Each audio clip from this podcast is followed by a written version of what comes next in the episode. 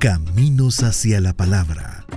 Una visión de la historia de las iglesias evangélicas en El Salvador en la investigación y voz de Carlos Cañas Dinarte.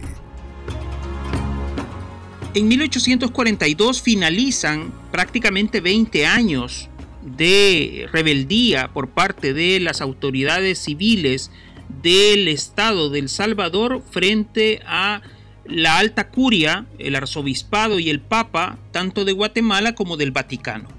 En esos 20 años transcurridos, prácticamente eh, la Iglesia Católica del Salvador se rigió por sus propios eh, métodos, aunque estuvieran basados en la doctrina oficial de la Iglesia Católica, pero prácticamente se obedecían a sí mismos. Durante 20 años el Salvador estuvo separado por completo de eh, la iglesia católica tradicional, romana, apostólica, ¿verdad? En, en, este sentido, es muy curioso lo que había ocurrido, ¿verdad? No, no pasó lo mismo en Costa Rica cuando en 1826 se declara el, el, obispado de San José, pero eh, lo que ocurre es que el tema de San, de San Salvador tenía mucho que ver con la personalidad del propio eh, José Matías Delgado de León, que era un, era un sacerdote independentista, prócer de la independencia, ¿verdad? Pero que también tenía su carácter y era en extremo eh, bastante liberal de pensamiento y de acción. Incluso hay quienes afirman que muchas de sus acciones realmente tenían más que ver con un carácter masónico, ¿verdad? Y no tanto como un personaje de la Iglesia Católica.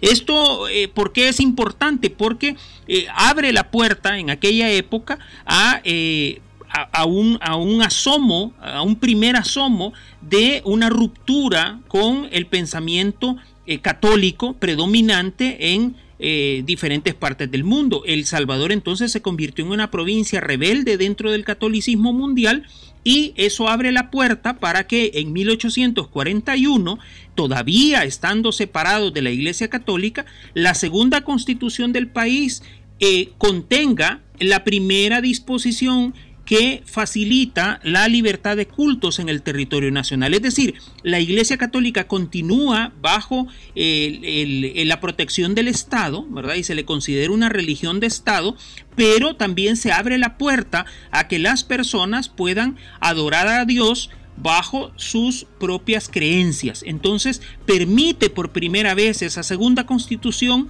la apertura hacia otras creencias, otras fes, otras iglesias, otras posibilidades de, eh, de religión dentro del territorio salvadoreño. Eso es bien interesante porque implica que con el nacimiento de la República del Salvador también se da el proceso de apertura hacia la libertad de cultos, que va a ser una de las bases fundamentales desde 1841 en adelante. El Salvador, a partir de esa disposición constitucional, ha contenido y ha eh, promovido la libertad de cultos en cada una de las constituciones que ha tenido. En este sentido, poco a poco, la Iglesia Católica va a ir perdiendo en los textos constitucionales siguientes la predominancia como religión única y oficial del Estado dentro de la concepción que tenemos del territorio salvadoreño.